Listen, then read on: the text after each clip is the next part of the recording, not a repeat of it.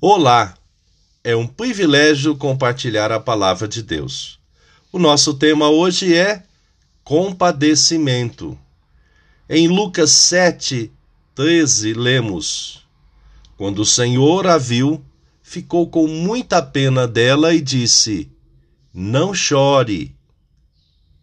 Compadecimento, conforme o dicionário de português disse-o, ação ou efeito de se compadecer, em que há ou demonstra compaixão, que expressa piedade, que expressa benevolência, condescendência.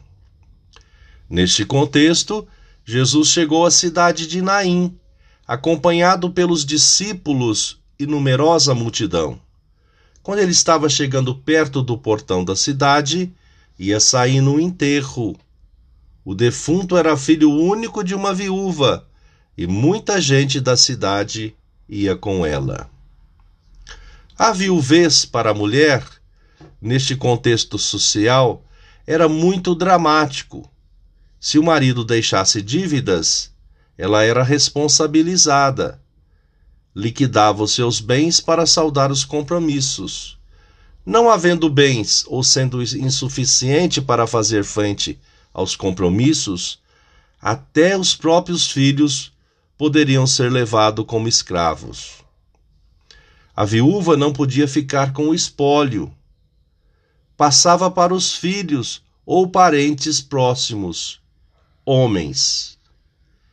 Esta viúva em Naim, no enterro do seu único filho, estava com um sentimento de dupla perda: o falecimento do seu único filho e a sua sustentabilidade, os seus bens, a sua, sua condição social, dali em diante seria afetada profundamente.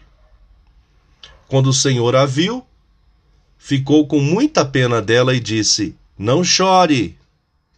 Então ele chegou mais perto e tocou no caixão e os que estavam carregando pararam. Então Jesus disse: Moço, eu ordeno a você, levante-se. O moço sentou no caixão e começou a falar, e Jesus o entregou à mãe. Todos ficaram com muito medo e louvavam a Deus, dizendo: Grande profeta apareceu entre nós. Deus veio salvar o seu povo. Pensamento para o dia: as bênçãos do Senhor são manifestas diariamente em nossas vidas. Deus te abençoe.